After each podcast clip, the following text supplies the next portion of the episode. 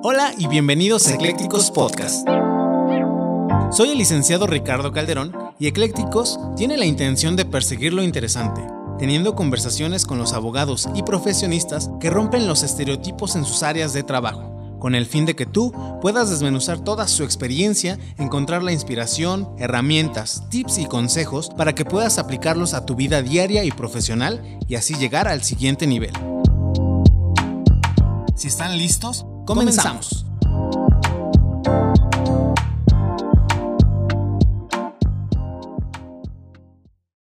El objetivo de este podcast siempre ha sido perseguir lo interesante. Estamos convencidos de que no se necesitan miles de seguidores o una gran audiencia para tener una buena charla y hacer un podcast de calidad.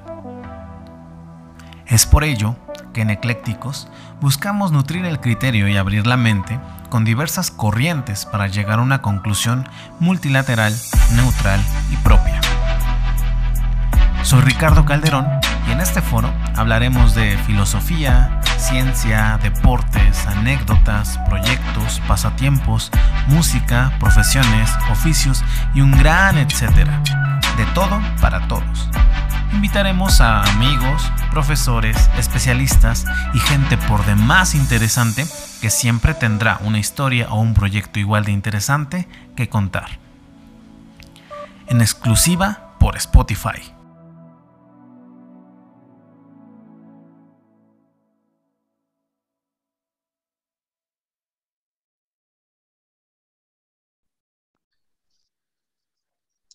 Hola, ¿qué tal? Bienvenidos de nueva cuenta a Eclécticos. En esta ocasión tenemos una invitada muy, muy especial, como todos los invitados que ya hemos tenido. Eh, una invitada internacional, la primera que tenemos eh, en el ámbito jurídico internacional, del cual vamos a poder hablar muchísimos temas de derecho internacional, derecho comparado. Lorena Santillán, ¿cómo estás? Un gusto tenerte por aquí. Un gusto, Ricardo. Muchas gracias por tu invitación. Un saludo cordial a todos nuestros hermanos mexicanos un saludo fraterno, un abrazo grandísimo desde, desde Ecuador. E incluso una comunidad muy grande también de ecuatorianos aquí en México, ¿eh? La verdad es que es, es muy grande la comunidad aquí. Sí, así es. eh, platicábamos fuera de cámara, bueno, previamente eh, en lo que organizamos, de hecho, también agradecerte la, la, disposición que has tenido desde el momento uno que te dijimos en participar en el proyecto. Eh, elegimos un par de temas, sin embargo, detrás de cámara de esos dos, yo creo que podíamos haber traído 10, yo creo que vamos a poder tener muchísimos temas de los cuales poder hablar en un futuro, en, en, en futuras temporadas pero decidimos enfocarnos en dos, que es eh, violencia intrafamiliar que es un tema que lo decíamos eh, ya eh, previamente fuera de cámara, es un tema que se tiene que traer a la mesa, no solamente en, en, mesas jurídicas, sino también me imagino que en otros aspectos como psicológicos. De hecho, también estamos también eh, tratando de traer psicólogos, ya los tenemos en futuros capítulos, van a estar hablándonos justamente de, de estos temas, que bueno, qué mejor introducción que tenerla contigo. Y también decidimos traer a la mesa el tema de mediación, es algo de lo cual tú nos puedes hablar muy, muy bien, eh, por lo cual estamos muy, muy contentos. Pero para entrar en contexto, nos gustaría eh, comenzar preguntándote eh, por qué elegiste estudiar derecho. ¿Qué te llamó de esta carrera y cómo es, para que la audiencia que nos escucha, cómo es tal vez la facultad en Ecuador, cositas que nos puedas platicar para que nosotros entremos en contexto? Bueno, eh, mira, yo escogí esta carrera, como te contaba, eh, pasado por, por dos carreras más, eh, la cual era de contabilidad y auditoría. Y antes que esa, yo fui ex guardia marina de la Armada del Ecuador. Lastimosamente, por temas de salud, no pude culminar la carrera de oficial de marina pero a la par seguía mi, titulación como auxiliar en contabilidad. Eh, tuve, eh, bueno, logré terminar, saqué una auxiliatura que a la par es como una tecnología. Y eh, bueno, después me casé, tuve mis dos hijos, a los que amo muchísimo. Y bueno, después cuando ya mi hijo estaba de un añito, dos años, decidí por continuar mis estudios porque yo había dejado inconclusa mi ingeniería en contabilidad y auditoría. Eh, por ser mamá, eh, dejé mis estudios en quinto semestre. Pero yo decidí continuar, quería revalidar esa, esas materias, pero lastimosamente hubo un cambio en, en el país, acá en, en, la legislatura de educación, y eh, se me dio la posibilidad de estudiar la carrera de derecho. Eh, al principio dije, bueno, como que derecho, no sé, vamos a probar a ver qué pasa. Pero desde que tomé la primera clase de derecho constitucional me encantó. Y dije, no, esto es para mí, a mí me gusta esto. Eh, de paso que yo ya en mi juventud eh, siempre estuve en movimientos políticos, estuve en movimientos de, ayuda social, eh, fui, valga eh, el halago, el elogio, fui en mis épocas de, de, de joven, fui reina de varias instituciones a las cuales pude prestar mucha ayuda en temas sociales el lugar donde yo nací es una ciudad donde existe bastante, eh, la mayoría de la población es indígena, entonces eh, tienes mucho trabajo por hacer ahí. A mí me, gusta muchísimo trabajar con, grupos indígenas porque son grupos donde tú aprendes muchísimo, aprendes de, tus orígenes, de, de, tu cultura y te enriquece muchísimo. A mí me apasiona y tuve la oportunidad de trabajar con la Cruz Roja Ecuatoriana, eh, con la sede de, en Chimborazo, y también pude ser partícipe de varios proyectos que se hacían con las comunidades indígenas, con la, en, ayuda con la eh, eh, Cruz Roja de Castilla de la Mancha de España. Ahí tuve la oportunidad de conocer a la reina Sofía de España, que me parece una mujer increíble, súper inteligente y con un corazón gigante. Entonces siempre he tenido ese, ese espíritu de, de ayudar al prójimo y qué mejor hacerlo a través de, de mi carrera de derecho. Totalmente. Y, y, otra de las cosas que, que me, me, impresiona mucho de ti, y, y te lo digo aquí eh, frente a la audiencia es que por lo que hemos platicado, no solamente eh, dominas una sola área del derecho, sino que tienes conocimientos vastos en diversas, eh, en diversas áreas. Cuéntanos un poquito de eso, cómo encontraste esa, creo yo, es a lo que iba a hilar, se necesita encontrar esa vocación para poder eh, adquirir fácilmente sus conocimientos. ¿Cómo fue ese proceso de encontrar esa vocación? Y cuéntanos eh, cuáles son las áreas de derecho que, más te han llamado la atención y que pues, desde luego las ejecutas de una manera magistral. Mira, eh, creo que la lectura te abre muchas oportunidades. Si tú eres una persona que lees, que te gusta investigar, tú puedes ser, puedes aprender cualquier tema no en específico centrarte solo en un tema que te guste, sino que por cultura general tienes que aprender muchos temas. Entonces, y el derecho, eh, hay que tener en cuenta que el derecho es evolutivo, no se queda estancado. Entonces, todo siempre va a estar en constante cambio. Mira ahora, no vas a comparar el derecho que teníamos hace 15 años con el derecho actual. Y mira lo que pasó en pandemia el, cómo las judicaturas de cada país tuvieron que evolucionar, porque de pasar de un sistema netamente presencial, donde se hacían audiencias presenciales, donde toda la tramitología se la hacía de manera presencial, ahora hacerlo todo vía online, vía telemática. Una audiencia que tú puedas realizarla de, de manera telemática. Entonces fue un un avance, porque yo lo veo así, un avance en el cual vamos a ir a mucho más. Y ya te voy a comentar algunas cosas que, incluso la mediación está trayendo consigo para eh, el cambio del sistema eh, judicial como se lo, lo lleva el sistema judicial tradicional. Sí, de hecho, este, bueno, ¿nos las ibas a mencionar de una vez o que las vamos eh, desglosando ahorita más adelante? Sí, mira, eh, como te decía, eh, no sé si te parece y empezamos con la temática de violencia intrafamiliar. Buenísimo, me parece muy bien. Bueno, como te comentaba, eh, violencia familiar acá en el Ecuador se lo tipifica en el Código Orgánico Integral Penal como un delito.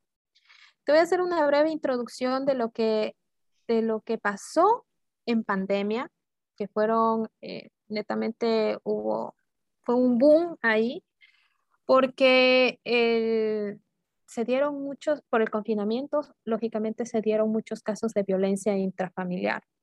Claro. Las más afectadas siempre las mujeres.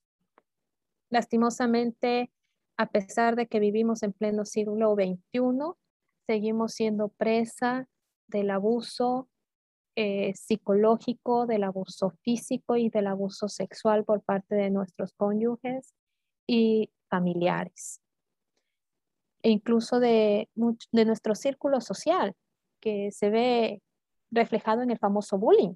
Claro. Ahora en redes sociales, tú ves que con comentarios de personas, si tú sales bailando, sales divirtiéndote, ya te empiezan a estigmatizar de cierta manera que te agreden en tu, eh, en tu parte psicológica.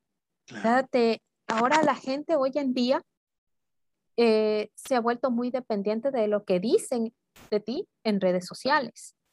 Y eso es un tema muy, muy grave. Pero bueno, eh, para no, no, desviarnos del tema, eh, bueno, como te decía, el Código Orgánico Integral Penal tipifica al, a la a violencia intrafamiliar, a este delito, por ser violencia tanto física psicológica y sexual de, tu, de alguna de las personas que están en tu entorno familiar. Entonces, en el año 2020 se destapó esto a unos índices, pero incomparables. En el año 2021, solo para que te des cuenta, en lo que va desde el mes de enero al mes de junio del año 2021, el EQ 911, que, que es el que acepta todas las llamadas de emergencia, registró 53.123 reportes de violencia familiar, que es un número alarmante. Impactante. De estas, son 316 alertas diarias que reporta el EQ 911.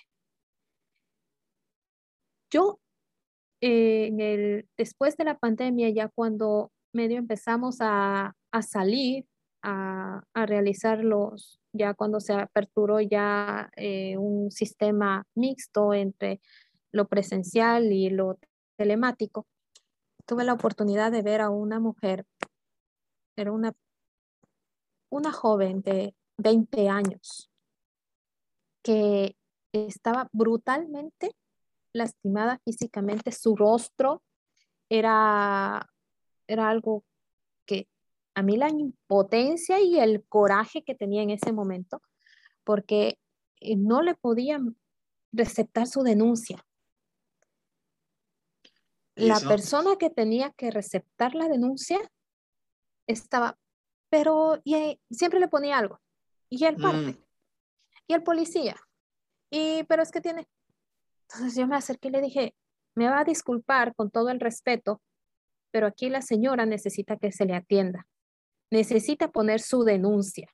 Necesita que el médico perito la revise para poner la denuncia correspondiente y que la Policía Nacional actúe en conjunto con la Fiscalía y detengan a ese sinvergüenza. De paso que eh, esta persona era, eh, bueno, le había pegado brutalmente porque había sido cinturón negro en, en taekwondo. Caray. Entonces, imagínate los golpes, la señora no se le veía los ojos. Y así un montón de casos, ¿no? Que, que día a día tú lo puedes ver en, en la unidad judicial de, de, flagrancia. en, en el Departamento de Violencia Intrafamiliar. Tú ves un, un desfile de, de, personas ahí que están eh, realizando su trámite para agilizar el proceso que muchas veces termina en nada. Y, y por esto se ha, se ha llegado a, al femicidio. Aquí hubo un caso muy sonado en Ecuador, que fue de la, la muerte de una cantante de música popular, eh, se llamaba Sharon. No sé eh, si alguna vez escuchaste de ella, de este caso, porque se lo hizo a nivel mundial. Eh, esta persona fue brutalmente golpeada por su esposo y terminó en un femicidio. Caray dejando en la orfandad a un, a un niño de, de, dos años. Qué lamentable. De hecho, eh, platicábamos fuera de cámara de esos, esos números fríos que tú tenías. Eh, es, es, alarmante. Yo creo que es un, una situación eh, como un denominador en diversos países latinos. Creo que es por eso por lo que es importante traerlos al tema. Pero ¿cómo ha sido para ti lidiar como postulante en ese sentido con esos, este, con esos temas? Digo, ya nos contaste desde tu experiencia esta parte, pero ya en, el, ya en la praxis jurídica, ¿cómo ha sido? ¿El sistema judicial, el sistema jurídico ecuatoriano tiene esas deficiencias que lo hacen complejo? ¿O, o cómo ha sido para ti librar esos asuntos? Mira, el sistema judicial acá en Ecuador no funciona al 100%. O eh, lastimosamente, eh, como hablé en, en, un, eh, en otro conversa, conversatorio con un colega tuyo, Roy, sí. y justamente estábamos hablando de esto. Eh, lastimosamente te digo que la corrupción ha inundado el sistema judicial. Entonces, lastimosamente aquí no existe eh, 100% de un proceso ágil, eficaz para eh, solucionar este tipo de, de controversias que terminan luego en fatales consecuencias como el femicidio. Caray, qué, qué triste es este. De hecho, sí me dejaste con la vibra baja, ¿no? De, de, ese, de, ese, de ese tema que me que, que, nos contabas a la audiencia. Claro, Pero... mira, eh, hacíamos una, eh, había los reportes estadísticos que daba el EQ 911 entre el 2020 y el 2021. En el 2021 hubo un incremento del 3% en temas de, de, violencia, en el cual, eh, como te dije anteriormente, se reportaba eh, la mayor cantidad de víctimas eran mujeres y siempre en el tema de conyugal. Lastimosamente no, por más de que eh, estamos en, como te vuelvo a repetir, en pleno siglo XXI, pero aún hay ese chip en algunos hombres, no en todos, que tienen ese machismo enraizado en, no sé si decirlo en sus genes o qué es lo que está pasando, porque no entiendo cómo tú puedes agredir de esa manera, sea una mujer o sea un niño o, o sea tu mamá, a una hermana, a una tía. No, no entiendo cómo puedes tú, tú agredir de esa manera con tal brutalidad cuando son parte de tu familia, son parte de la gente que te rodea, de, la, de, lo, que, de lo que conforma tu núcleo familiar. Totalmente. Considero que más allá de, un, de la genética tal vez eh, deviene de las inseguridades propias, ¿no? Yo creo que es un tema eh, de, de, eh, muy escabroso, incluso a nivel de la psique, eh, que, que, que, lo decíamos fuera de cámara, ¿no? Se terminan convirtiendo en asuntos de última ratio, de derecho penal, ¿no? Entonces, este, sí es sí. bastante complicado.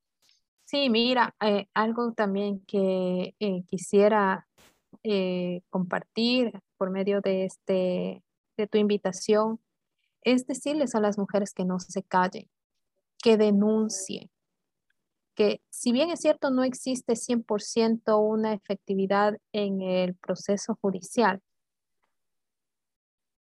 pero que a la larga, si tú estás atrás, si tú estás impulsando tus causas, no va a quedar impune ese, ese delito. Pero tienes que decirlo a viva voz y una invitación a, a todas las mujeres que formemos una, un grupo en el cual, si bien es cierto, existe ONG para las mujeres, que, eh, bueno, yo lo sigo a ONG de, México, que también habla mucho de temas eh, de maltrato a, la mujer, a los niños, niñas, adolescentes.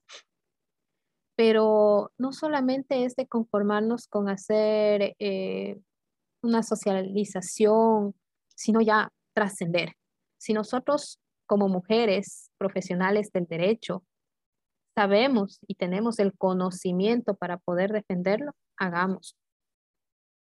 No que eh, no me van a pagar.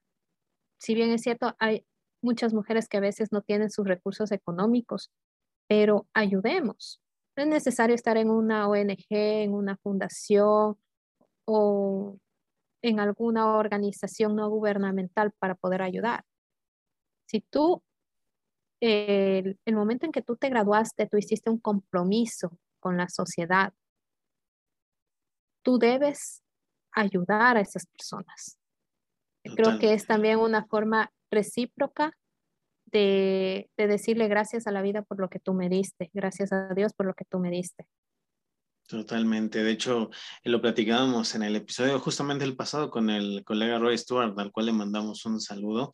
Este, justo eso, ¿no? Hay que, hay que devolver de alguna manera, ¿no? Eh, esa, él nos hablaba de una teoría que le, que le inculcaron sus profesores de eh, siempre va a haber alguien arriba y va a haber alguien debajo. Pues, pues nuestra labor es justamente eh, jalar a los de abajo en el sentido en el que sea, en cualquier sentido, tanto colegas, compañeros, eh, la sociedad, en tanto estamos remando hacia arriba. Eso es, eso es como que parte de, de él, de, de, de, una ideología muy buena que, creo que hay que llevarla a la praxis. Justamente incluso en otros, eh, en, otros episodios hemos hablado de este aspecto, al menos en México, no, no sé si allá, eh, pero aquí el abogado suele ser muy celoso justamente de ese conocimiento.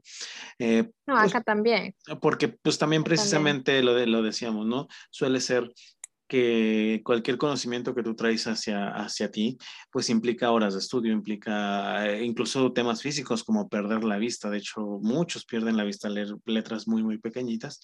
Entonces, este, son muy celosos de ese conocimiento. Sin embargo, creo yo, considero que cuando se queda estancado, eh, es, es, hecha perder de, de alguna manera. Es, eh, y además el abogado tiene que estar en un constante estudio, ¿no? Entonces, creo que es la única manera de llevarlo a cabo y creo que comparto esto, esa, esa, e, e, esa forma de trabajo, esas hechuras de abogada, porque al final creo que es la manera en la que se puede consolidar una carrera como la tuya en un dominio de diversas áreas, como ya lo hemos platicado, ¿no?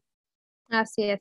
Y mira, eh, también quisiera invitarles a las mujeres a que se preparen, que nunca se queden estancadas. Si bien es cierto, muchas veces las mujeres dependemos de, un esposo o de los padres, pero nosotros tenemos que aprender a ser autosuficientes y autodidactas. Y esto va para hombres y mujeres, porque hoy, hoy en día nosotros tenemos una herramienta maravillosa como el Internet, pero lastimosamente que eh, existe eh, las personas, en vez de investigar cosas que te van a acrecentar en tus, en tus conocimientos, lo único que hacen es desperdiciar lastimosamente tiempo en cosas que no, no te traen nada bueno a la, hacia tu persona. Entonces, mira, eh, yo creo que he aprendido muchísimo de muchos tutoriales, de muchos seminarios que, que se los lleva vía online. Eh, hoy en día eh, incluso dentro de los juristas de Latinoamérica existe la, red de juristas LATAM, que hacen muchos cursos. Eh, justamente el día de ayer yo participé de un seminario de litigio eh, oral que lo imparte la Casa de la Cultura Jurídica de, allá de México.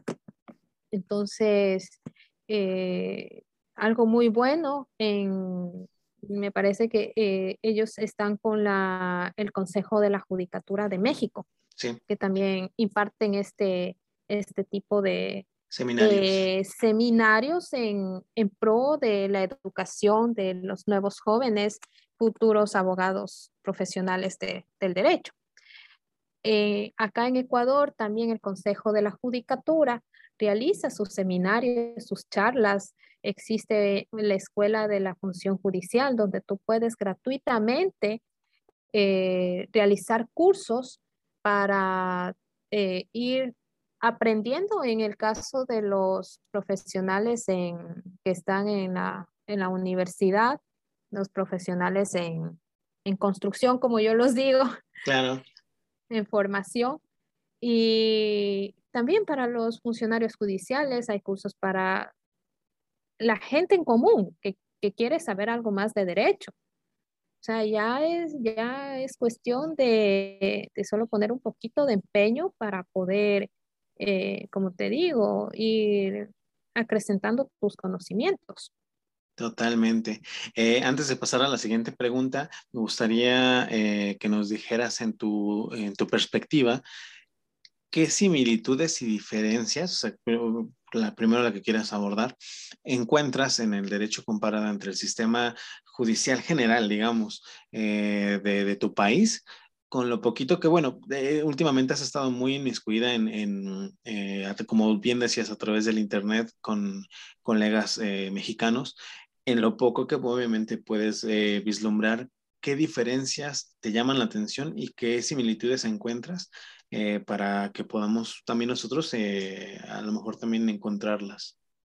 Ya, mira, justamente con, respecto a lo que yo hacía ayer el seminario, a mí me llamó, bueno, nosotros teníamos anteriormente el código, el código de procedimiento civil, que eh, se cambió por el Código Orgánico General de Procesos, en el cual se simplifica un poco más el procedimiento de cómo tienes que llevar un juicio litigioso. Eh, es muy parecido, no, no es nada que, que cambie como, por decirte, con el derecho anglosajón de Estados Unidos, que ellos más todo se radica en la negociación versus a lo que nosotros más tenemos es un, eh, por cultura, a resolver todos nuestros conflictos por vía del litigio. Entonces, eh, no, en toda Latinoamérica no existe mucha, mucha diferencia, pero eh, incluso ustedes ya, lo ya implementaron el, el, sistema de realizar las audiencias de forma oral que buenamente, eh, bueno, no es un procedimiento totalmente oral, sino viene a ser mixto, porque hay cosas que aún se realiza de manera escrita, como por ejemplo el iniciar una demanda. Tu escrito de, para eh, presentar tu demanda tiene que ser un escrito eh, realizado en papel, no netamente oral. En una oficialidad de partes y todo eso. Exactamente. Entonces, incluso para citar, tú tienes que citar no de forma telemática, sino tiene que ser de forma escrita. Eh, tienen que ir y, bueno, acá en Ecuador se, eh, se hizo también una reforma al artículo número 53 del COGEP que te habla sobre las citaciones, que antes tú podías ir a citar a la persona, sea eh, personalmente, lo, lo dejaban en tu casa pegado a través de las boletas, pero ahora también ya pueden citarte a través de tu lugar de trabajo, cosa que antes no se hacía. Entonces, por ejemplo, si te voy a poner en el caso de un servidor público, si a un servidor público lo están citando por tema de alimentos, ahora lo podrán eh, irlo a citar, si no lo encuentran en la casa, lo van y lo citan en el lugar de trabajo por medio del Departamento de Talento Humano. Totalmente, sí. en, México desconozco si esta, este, esta manera de citar también se la hace allá. Eh, no, no, no, no como tú lo mencionas. Sin embargo, esta figura del actuario, pues sí, este, tiene hasta incluso fe, pero no, no es como tú lo manejas. De hecho, platicábamos fuera de cámara también otro aspecto que eh, a ti te llamaba la atención, por ejemplo, lo del amparo. Aquí tenemos esa, esa especie de, de, bueno, que creo que nada más cambiamos nombres, porque tú lo denominabas sí, amparo nombres constitucional. sí, y aquí al menos eh, también existen las garantías jurisdiccionales. Entonces, también existen la, la eh, nosotros, nuestra constitución eh, como te decía, es una constitución que eh, la cual te faculta y, consagra todos los derechos eh, que todo ciudadano, a que a todo ciudadano le pertenece. Es más, nuestra constitución es una constitución garantista de derechos. Entonces, eh, nuestro sistema judicial, eh, nuestras leyes, tanto orgánicas como eh, reglamentos, normativas, las leyes orgánicas, como te decía, que son las de, de acuerdo a la pirámide de, de Kelsen, vienen primero nuestra constitución, los tratados internacionales, las leyes orgánicas, en estas entra, por ejemplo, la ley orgánica integral penal, lo que es el Código Orgánico Integral Penal, lo que es el Código Orgánico de la Niñez y la Adolescencia, que son ya de mayor jerarquía que las leyes ordinarias y que las normativas, eh, las leyes, perdón, las, las normativas que se llevan de acuerdo a los GATS, que son los gobiernos autónomos descentralizados, que le pertenece a lo que son municipios y consejos provinciales. Totalmente. En este momento histórico político que está viviendo tu país, eh, tan caótico, del cual me platicabas un poquito fuera de cámara, que vaya, incluso eh, fue tema hasta para tener el día de hoy esta conversación, porque era un caos eh, muy, muy grande. Guayaquil, creo que me decías que era la ciudad que está complicada. ¿Cómo ha sido para ustedes, más allá de ese caos del que, que ya mencionamos? Para ustedes los, los postulantes, pues el día a día, ¿cómo ha sido eh, eh, manejar esa situación? Pero yo te comento algo que me ha pasado y que me doy cuenta, eh, el sistema en cómo tú litigas entre la sierra y la costa es sumamente distinto. No sé cómo sea allá en, en México, si también se da esta diferencia, ¿no? De repente, sí. Sí, eh, en, en, la sierra tú tratas de hacer todo al pie de la letra, como está descrito en la, en la normativa. Pero acá en la costa no, pues acá es distinto. Eh, y bueno, y tienes que también, como hablaba con Roy, el tema, ya te digo, el tema de la corrupción, no en todos los casos, pero sí en algunos, hay muchos problemas en especial con, por darte un ejemplo, con el departamento de citaciones.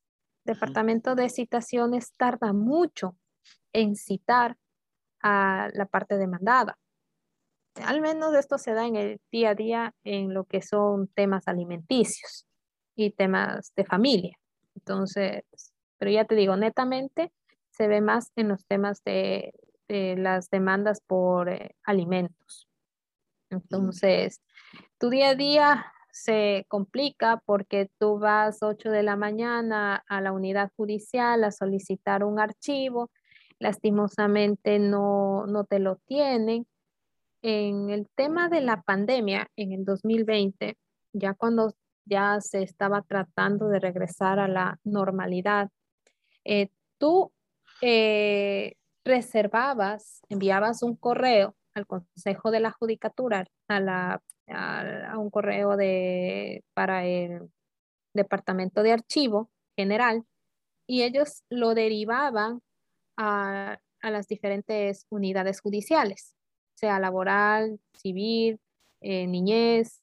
Entonces, eh, tú cogías y ya tú te organizabas porque tú enviabas el correo con el número de la causa, el nombre de las, de lo, de las, eh, de las personas que estaban involucradas en el litigio.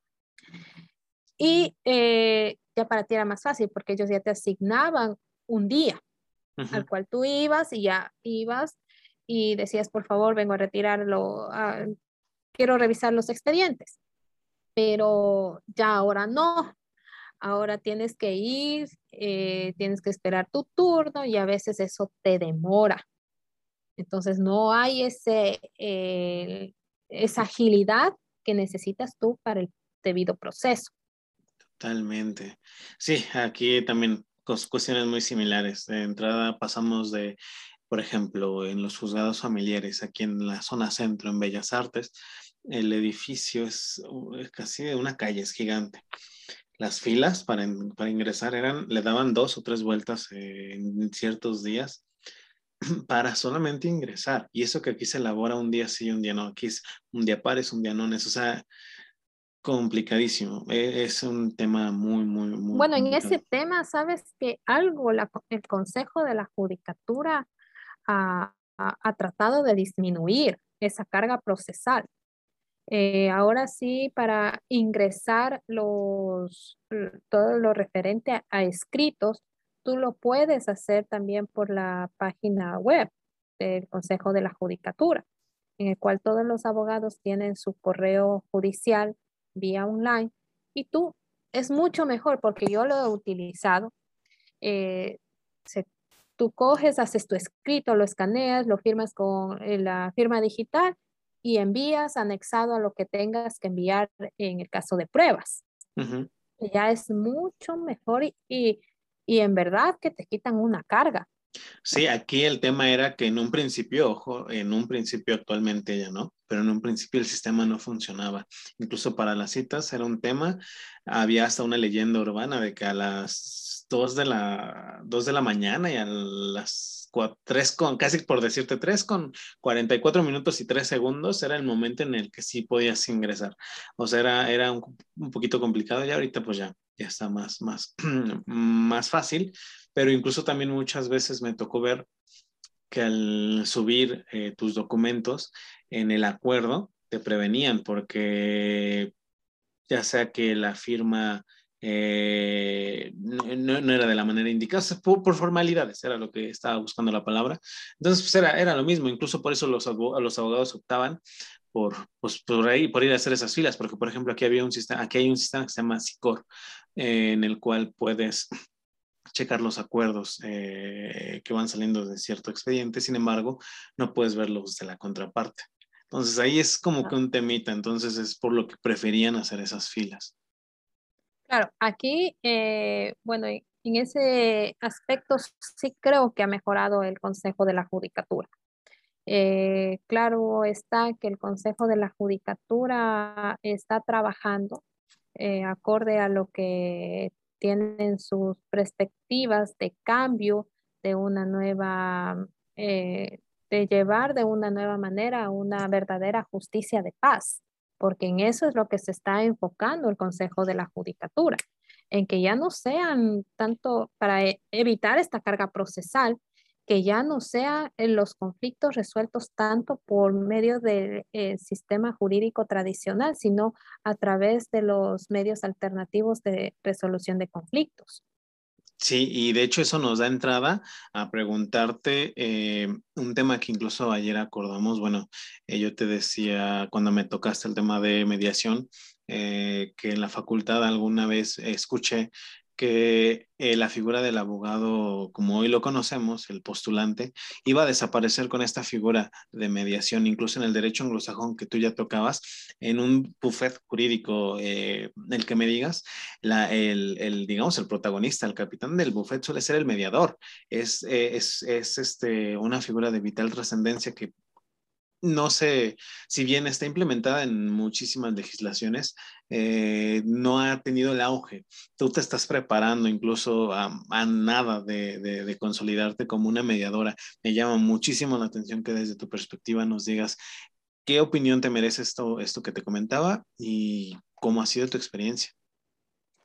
Mira, eh, bueno, como te, eh, tras cámaras te comentaba, eh, yo el 19 de noviembre estoy recibiendo mi titulación como mediadora avalada por el Consejo de la Judicatura de acá de, Ecuador. Eh, tuve el agrado de realizar esta diplomatura con ODR Ecuador en concordancia con ODR Latinoamérica.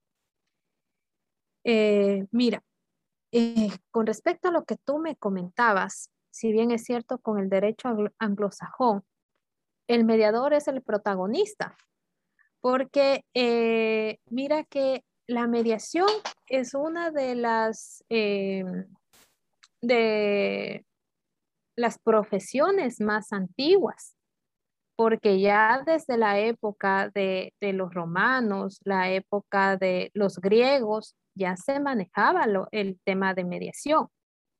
E incluso eh, eh, en Estados Unidos es una de las primeras eh, países en los que adopta los medios alternativos como una alternativa, valga la redundancia, al sistema judicial que estaba caotizado en ese entonces, que es cuando empiezan a salir los movimientos de derechos humanos que le dan más énfasis a la mediación para poder resolver los casos, porque era algo impresionante que de cada 10 eh, estadounidenses eh, se estaban dando ocho conflictos litigiosos, entonces era un caos en el proceso judicial. Entonces, de ahí es lo que Estados Unidos adopta el sistema de mediación y los medios alternativos como el arbitraje, entre otros, porque también tenemos la negociación, en los cuales sean el desahogo de ese eh, sistema judicial caotizado. Hoy en día la mediación en Argentina es eh, un método, si bien es cierto, la mediación es un método alternativo que lo faculta cada constitución que lo ha tomado como un procedimiento auxiliar al sistema judicial, eh, hay que resaltar algo de la mediación, que la mediación es voluntaria entre las partes que guiadas por un tercero, que en este caso es el mediador, van a la construcción de un acuerdo en el cual ambas partes queden satisfechas con el acuerdo y el diálogo que mantuvieron en esa eh, reunión y que ya no se convierte en una, en, en una audiencia como la que tú normalmente vas cuando es de litigio, y en el que está la parte actora y la parte demandada que no se pueden ver ni en pintura y que no se quieren pero ni, ni saludar, es una tensión eh, grande tanto para las personas que están eh, como para el juez, la secretaria, los abogados, porque es una contienda. En cambio, la mediación es lo contrario. Tú estás con la otra parte, si bien es cierto, estas partes pueden estar acompañadas de profesionales del derecho, pero siempre el mediador va a encaminarlos, pero los protagonistas de estos acuerdos son las partes, que en este caso vienen a ser los mediados. Entonces, la mediación, como te, te vuelvo a repetir, en Argentina, antes de iniciar cualquier proceso litigioso, tienes que realizar primero, someterte a un proceso de, mediación. En el caso que tú no, no hayas resuelto el proceso de mediación, el, no se resolvió el conflicto, tú pasas al sistema judicial. Aquí, aquí igual, de hecho, es, de cierta manera similar en, diversos este, ámbitos, pero ¿Consideras tú que eh, la figura del mediador termine eh, aboliendo de alguna manera la del abogado tradicional? Mira, es que para ser mediador hay algo muy importante. De acuerdo a lo que eh, estipula nuestra Carta Magna en su artículo 190, que se refiere netamente al reconocimiento de la mediación, el arbitraje y demás medios alternativos como los procesos auxiliares al sistema judicial. Eh, también nosotros tenemos una ley de arbitraje y mediación, que incluso se reformó últimamente. Claro que aún falta algunas cosas, pero ya se le da un poco más de importancia a estos métodos alternativos. Eh, con respecto a lo que tú me dices, si el mediador va a reemplazar al, al abogado, yo creo que de cierta manera el abogado va a evolucionar. No es que va a ser reemplazado. El abogado va a evolucionar y va a dar ese paso acorde a la vanguardia de los nuevos tiempos. Entonces, ¿qué es lo que va a hacer el, el, abogado? El abogado va a adquirir nuevas eh, herramientas, nuevas técnicas para él ser la persona que va a guiar en esa construcción de nuevos, eh, nuevas eh, propuestas, nuevas fórmulas para llegar a un acuerdo en el cual las partes van a ser las que van a decidir y van a proponer qué es lo que se quiere hacer para resolver el conflicto. Entonces, eh, no creo que sea reemplazar al, abogado, sino que el abogado va a evolucionar. El abogado va, como te digo, va a adquirir unas herramientas eh, específicas, al menos en el tema de mediación, que le va a ayudar muchísimo a construir una justicia de paz y de equidad. Porque si bien es cierto, en el lado litigioso se lleva acorde a lo que te dice la ley y eh, a la sana crítica del, juzgador, del administrador de, justicia.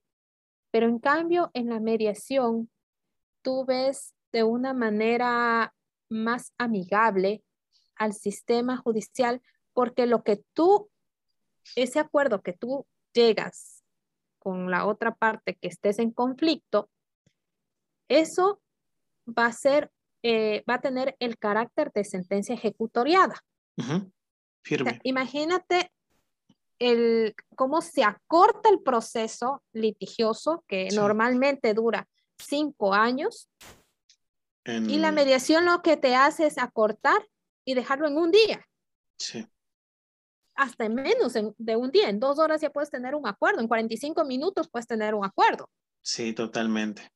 Pero, por ejemplo... Entonces, formas una, una sociedad, formas una sociedad de paz, formas una sociedad en la cual ya no existe ese confrontamiento, en el cual todos, todos quieren ir a, a una contienda, a estar peleando, a estar gastando recursos económicos y hay algo muy importante. El tiempo tú no lo recuperas. Tiempo era lo que te iba a decir. El dinero lo recuperarás, pero el tiempo no. Y aparte también la parte psicológica. Yo creo que el mediador incluso es hasta un poco psicólogo, igual que el, el abogado, porque cuando te viene un, un cliente, tú lo tienes que escuchar y a veces como que hasta viene a ser viene a formar parte como una amistad en la cual tú le vas a ayudar, por ejemplo, en temas de familia, que son los que más, los, en los que más se puede palpar este tipo de situaciones, en la cual viene una mujer que ha sido engañada, que ha sido maltratada, que viene a pedir que le ayuden a que se haga efectivo los derechos para sus hijos. Entonces, eh, tienes que tomar en cuenta que antes de ser profesionales somos humanos. Entonces, eh, la humanidad nunca se va a perder. Y para tener una buena humanidad y construir una sociedad en equidad y paz, debes, eh, el sistema, el marco jurídico de cada país ya debe ir tomando eh, las iniciativas para ir cambiando eso. Acorde a lo que nos dicen los, eh, la, la, carta, los 17 pasos de la, de la carta de los, se me olvidó el, el esta organización internacional, pero si la puedes cortar ahí, Edita. No te preocupes, mejor ahorita la googleamos, pero nos estabas diciendo, ¿no? Que, es, una, que es una carta que tiene... Eh, espérame, ya te la, la te la busco, porque la tenía en la, en la mente y... No te preocupes, así pasa, así pasa. Sí, tantas cosas que a veces tienes en, en la cabeza. En lo que en lo que le buscas me gustaría formularte otra pregunta, digo, ya la dejaríamos para posterior a que nos digas el nombre. En, eh, la figura del mediador que ya mencionas, pues desde luego un elemento sine qua non de construcción de esa figura, pues es la imparcialidad. ¿Dónde encuentra esa, esa imparcialidad diagonal, brújula moral incluso? Tú lo dijiste ahorita recién, pues a veces somos hasta psicólogos. ¿Cómo encontraría ese mediador, esa brújula moral, e, e, ese equilibrio, ese criterio para ser imparcial? ¿Cómo, a qué, cómo, es, cómo se encuentra? Ya mira, la formación de un mediador eh, se encamina como la formación de un abogado porque el mediador tiene que tener conocimientos de las leyes para poder encaminar esos acuerdos y que tú no estés permitiendo una vulneración de derechos. Entonces, ojo, es muy, para ser mediador no solamente tienes que eh, tener otro título, porque aquí en Ecuador te faculta que cualquier persona mayor de edad que tenga un título de bachiller puede ser mediador. Pero ya te digo, ahí radica que la persona que va a ser mediador tenga sus valores y sus principios bien inculcados. Entonces, ¿qué me refiero con esto? Eh, en, el, en, la diplomatura de, que, que realicé de mediación, existe eh, deontología jurídica. Ya. Entonces, deontología jurídica para las personas que no conozcan este, este tema se radica siempre en la moral, en cómo tienen que encaminarse el derecho dentro de los principios morales. Porque lógicamente eh, tienes que ir eh, en el camino de la rectitud, no tienes que ir en el camino culebrero, como lo dicen coloquialmente. Entonces, eh, tienes que tener una ética, tienes que tener moral, porque si no tienes esas herramientas, ¿cómo vas tú a, poder eh, ser una, una persona que va a dirigir a otras dos personas que están en un conflicto? Porque de cierta manera el mediador va a garantizar los que no se conculquen los derechos. Totalmente. Sí, totalmente de acuerdo. Eh, sí, este, bueno, tal vez más, más, en un ratito más demos el nombre de, de ese documento que estabas este, buscando. Sí, ya te lo busco. Pero eh, también preguntarte, en esta, volviendo un poquito de tu trayectoria, este, y ya con todo este panorama y contexto que nos das como para ir cerrando eh, y no se vaya haciendo un poquito largo el podcast, ¿cuál ha sido el momento eh, más gris en el que has ha habido a lo mejor una duda en, eh, en ti que el mismo sistema a lo mejor genera y en contraparte, ¿cuál ha sido el momento más, más, grato en el que has dicho todas estas horas? Es haber, de entrada, haber elegido esta carrera ha valido totalmente la pena. Mira, cuando yo fui estudiante y estaba para, para egresar mi carrera en Derecho, eh, personalmente yo eh, estaba atravesando un divorcio. Lógicamente con el divorcio te viene el, el tema de alimentos y lastimosamente no fue algo muy, algo que se podía llevar amenamente lógicamente tú quedas después de un divorcio, la, parte emocional de los niños, la parte emocional de ti como mujer. Eh, a veces te preguntas en qué fallaste, qué hiciste y a la larga te das cuenta que tú no tenías nada que ver con eso. Totalmente. Pero, o sea, yo viví en carne propia esa peregrinación, ese estar detrás casi un año para que se pueda dar eh, una pensión alimenticia y no se quede con una pensión provisional. Eso en el tema de, alimentos.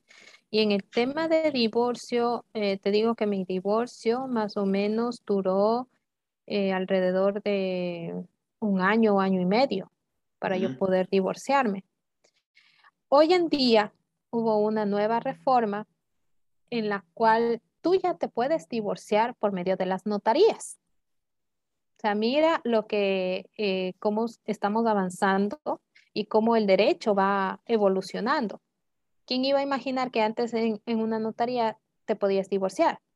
Incluso si existen menores de por medio, te puedes divorciar salvo el caso en el cual tú eh, puedas eh, ya tengas un acuerdo previo de cómo va a quedar la manutención de los niños, la parte de alimentos, cómo va a quedar la situación de visitas, al igual que lo que te hace la mediación. La mediación, eh, tú puedes mediar en temas de mediación, como te dije, todo tema transigible, sea laboral, sea eh, de temas de familia, civil, se ve mucho, mucha mediación en cuanto a lo que son eh, predios, linderos, eh, se ve también mucha mediación en, herencias, ya te dije en tema familiar, se ve mucho lo que es alimentos y, la, la patria potestad, eh, se ve lo que es también la, las visitas. Perdón, no es la patria potestad, es la tenencia de los menores. Ya. ¿Quién, va a quedar con la tenencia de los menores? Y la parte de, de visitas, cómo se va a regular las visitas, qué días. Entonces, ya previo a ese acuerdo, si tú ya tienes un acuerdo, un acuerdo por mediación, eh, de manera inmediata vas ante un notario y ya te puedes divorciar. Sí, acá, acá es muy similar. Eh, de hecho, me, lo comparé como que es igual. Eh, bueno, acá hay una figura que se llama divorcio incausado. Simplemente con el hecho de que cualquiera de los dos amanezca de malas si lo quiera, lo puede hacer, pero de ahí viene desde luego guardia y custodia, régimen de visitas, eh, pensión alimenticia, que bueno, eso se tienen que también, también pueden ser este, mediante mediación. Este, ese ha sido como el momento más, más oscuro en esta carrera que ya nos cuentas. Y en contraparte, ¿cuál ha sido el momento más de más claridad en el que dijiste, caray, todo esto ha valido totalmente la, la pena, todo el esfuerzo y todo el sacrificio que le he puesto a mi, a mi carrera? Mira, el sacrificio creo que se, eh, se ve ahora en estos días, en los cuales eh, gracias a mi conocimiento, eh, te digo que gracias a todo ese esfuerzo, que esas noches de desvelo, porque el ser madre, el trabajar y el estudiar no es, no es nada fácil, además de ser cabeza de hogar, es súper difícil pero no imposible, tú puedes salir y, ver ahora cómo tú te puedes desenvolver en el ámbito profesional, el ayudar a, personas que verdaderamente lo necesitan, eh, te da una satisfacción muy grande. Y ese sentimiento de que valió la pena todo ese esfuerzo que eh, cuatro años que cruzaste la universidad, los ves ahora, esos frutos, y estás cosechando ya esos frutos. Totalmente. El público cautivo que tenemos en este podcast, te lo platicaba, pues son justamente estudiantes, abogados en construcción, uno que, el público en general, desde luego, y de repente uno que otro abogado ya consolidado. ¿Qué consejo le darías a ese, público que nos está escuchando, a esos escuchas? Eh, aquí hay muchas personas que están en ese limbo, por ejemplo, de que tal vez ya tengo mis, para aquí, eh, aquí en México necesitas no en todo, pero sí es muy indispensable la cédula, la cédula profesional posterior a tu título eh, para eh, ser postulante. Entonces, eh, hay muchas personas que nos están escuchando que están en ese limbo en el que a lo mejor ya terminaron su carrera, pero todavía no tienen la cédula, o que incluso ya la tienen, pero no se avientan al, a la postulancia, pues porque es, lo hemos dicho en otros episodios, es muy gitana, no hay, no hay, una contra, no hay nada seguro, no hay contraprestaciones, no hay seguridad social. Entonces, muchos la dudan en ese sentido tú que ya eres consolidada, que ya vives de esto, que pues yo siempre lo he dicho, la postulancia es como el arte, es a ese nivel. Eh, tú que podríamos decirlo románticamente, ya vives de tu arte, ya vives de tu postulancia. ¿Qué consejo le das a esa persona que nos está escuchando que, para que le pueda funcionar o que pueda empatizar un poco? Mira, yo creo que eh, primero para ser un derecho, eh, perdón, para ser un, un profesional del derecho si bien es cierto que la esencia es el litigio, pero hay personas que, nacen para ser litigantes, hay personas que nacen para, para entregarse a la docencia, que también es muy importante porque sin docentes, ¿cómo, ¿cómo, somos profesionales? Totalmente. Eh, hay personas que, por ejemplo, se dedican al sector público como servidores públicos, entonces yo creo que primero debes centrarte en ver lo que te gusta, para qué eres bueno, si eres bueno para litigar, perfecto. Aprende herramientas de, cómo eh, ser un abogado litigante, la oralidad. Eh, tienes que aprender mucho de oratoria. La lectura. Lectura, indispensable la lectura. Eh, también, si no te gusta el litigio, tú puedes optar por ser docente. también tienes que tener mucha paciencia para poder eh, compartir tus conocimientos y técnicas, herramientas para eh, que las, tus estudiantes te puedan, te puedan entender. Mira, a mí me gusta muchísimo como Roy Stewart eh, imparte sus clases por internet. Claro. es impresionante, o sea, él es, yo digo, él es un maestro nato porque Totalmente. tiene ese don para, para enseñar, que no todos, no todos poseemos ese don.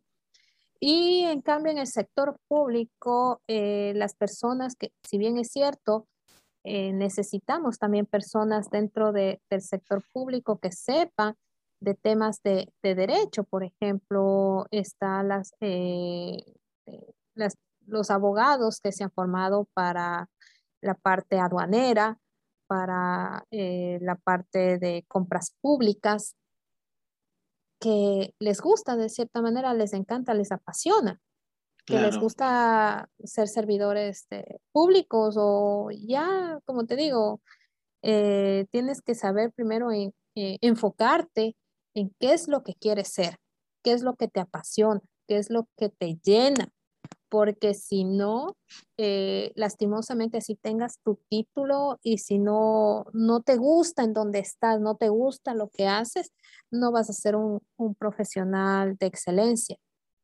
Totalmente. Y bueno, ¿algún apunte final con el que quieras cerrar este podcast? ¿Alguna, alguna cuestión que se nos estaba olvidando? ¿Algún, algún punto con el que quieras cerrar? Mira, eh, yo quiero hacer énfasis como ya casi mediadora, porque ya estoy por, recibir mi título. A días. sí, a días, ya nueve días. Eh, yo creo que los abogados hoy en día debemos ir evolucionando a la par con el derecho. Eh, dejar de lado eh, todas estas, si hay controversias que podemos realizar eh, por medio de la mediación, de la negociación, porque entre abogados nosotros podemos invitar a nuestras partes y decirles, bueno, lleguemos a una negociación en la cual eh, las personas ya no se desgasten en un proceso litigioso y quedemos en felices términos. Totalmente. Entonces yo les invito a todos estos eh, abogados, a todos nuestros colegas, a los jóvenes que están en formación, en que empecemos a evolucionar. Les invito a que, vean eh, cómo va evolucionando. Hay muchos, muchos videos de ODR Latinoamérica en el cual la mediación hoy en día se va a llevar, ya en otros países se llevan por medio de hologramas. Mira hasta dónde, dónde ha llegado la, la, tecnología. y con las declaraciones, las últimas declaraciones y el cambio que se hizo en Facebook con el metauniverso, que si nosotros la tomamos desde una perspectiva de ayuda para el derecho, va a ser sumamente enriquecedor. Mira, en China eh, tuve la oportunidad de, asistir a un seminario que era a nivel internacional eh, que se celebraba por el Día de la, de la Mediación. eh, tuvimos un instructor que era de China, era un ingeniero, eh, ingeniero erudito en, en, temas de, tecnología, pero a la vez eh, él trabajaba con mediadores. Mm. Había una plataforma en la cual tú ingresabas tus datos, ingresabas el, el tema de la controversia y en menos de 45 minutos ya estaba conectado con el consejo de, como el consejo de la judicatura y ellos avalizaban ese acuerdo y en menos de 45 minutos tú ya tenías tu acuerdo todo por vía telemática. Caray. Entonces, hoy en día la Argentina lleva mucho mediaciones vía telemática en las cuales ellos coordinan sus horarios porque, claro, un, impedimento que puede ser en mediación internacional es la diferencia horaria entre países. Pero mira cómo avanza y cómo los profesionales de derecho podemos ir evolucionando a la par con, con las nuevas tecnologías que hoy en día se, se van abriendo. Porque toma en cuenta que estamos viviendo una revolución tecnológica. a partir de la pandemia nos vimos obligados, las personas que eh, no teníamos mucho conocimiento con muchas plataformas como era Zoom, como era eh, Teams, entre otras plataformas, mira cómo ahora es indispensable su uso.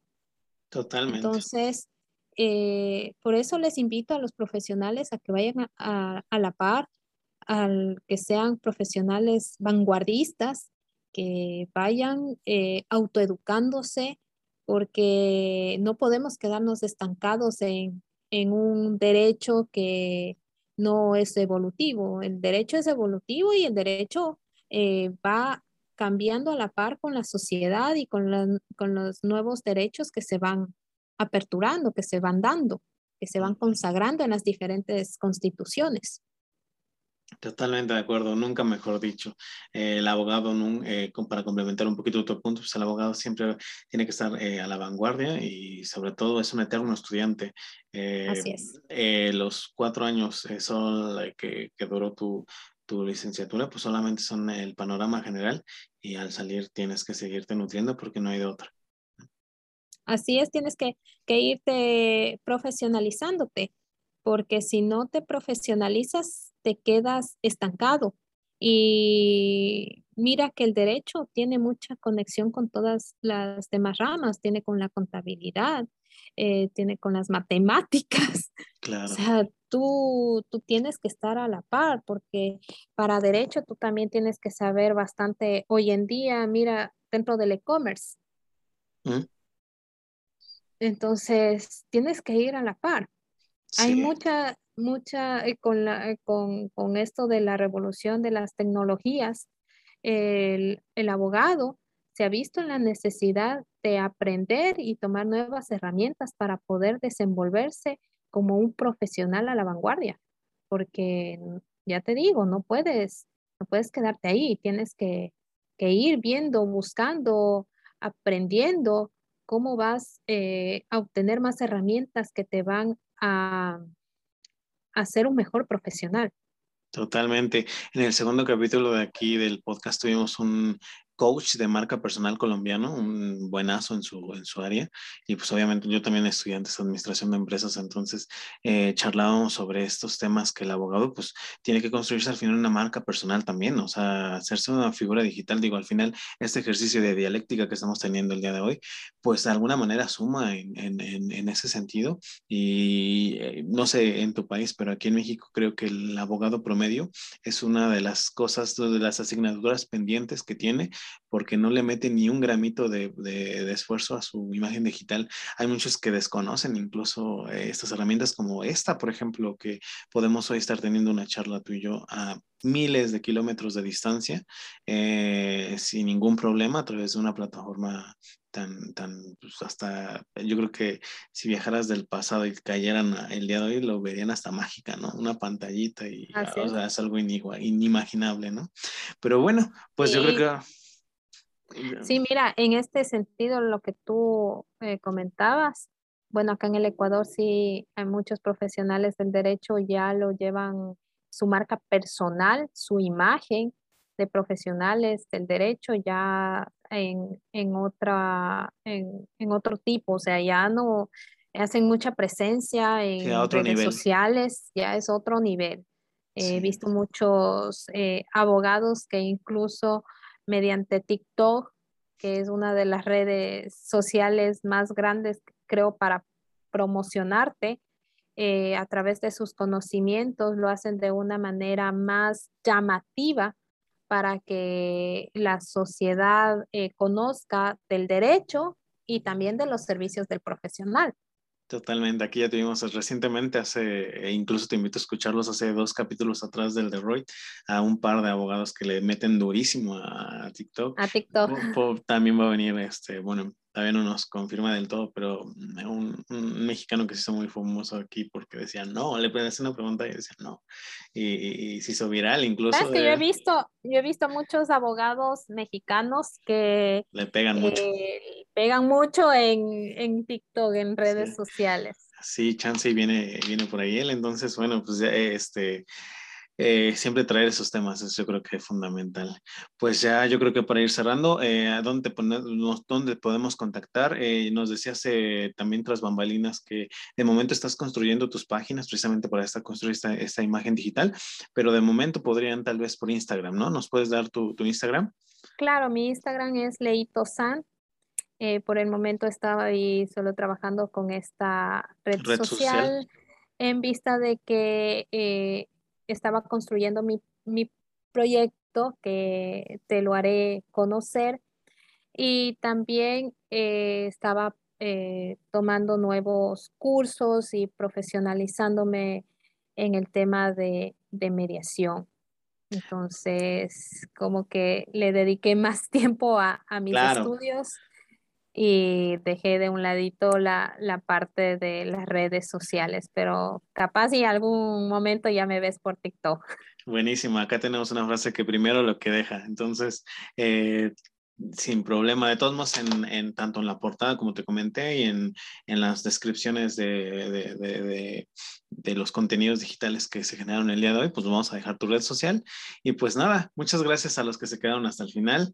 Eh, muchas gracias por suscribirse, por estar al pendiente de estos temas y esperamos que para la siguiente temporada, si ya eh, la gente nos deja algún tema en concreto que quiera abordar, lo podamos este, eh, traer a la mesa. ¿Qué te parece? Sí, muchísimas gracias. Yo encantada eh, de poder compartir siempre en pro de la educación, eh, de estos, de, de ayudar a los nuevos abogados, a los nuevos del derecho y qué mejor manera ayudarlos a través de eh, compartir mis conocimientos con ellos. Y son muchísimos, muy variados y, de hecho lo que dijimos eh, al principio, yo creo que si nos aventáramos tu currículum nos llevaríamos, nos hubiéramos llevado medio podcast. Muchísimas gracias por estar con nosotros. No, muchísimas gracias a ustedes. Ha sido una tertulia sumamente enriquecedora y espero eh, poderte ver en la segunda temporada. Buenísimo, igualmente. Muchísimas gracias a los que se quedaron hasta el final y hasta la próxima. Bye. Bye, muchas gracias. Esto fue Eclécticos Podcast. Muchísimas gracias a los que se quedaron hasta el final. Por último, te recuerdo que me ayudas muchísimo si te suscribes al proyecto en todas sus plataformas y lo compartes con alguien a quien le pueda interesar. Nos puedes encontrar en YouTube, Facebook y Spotify como Eclécticos Podcast. Sin más por el momento, hasta, la, próxima.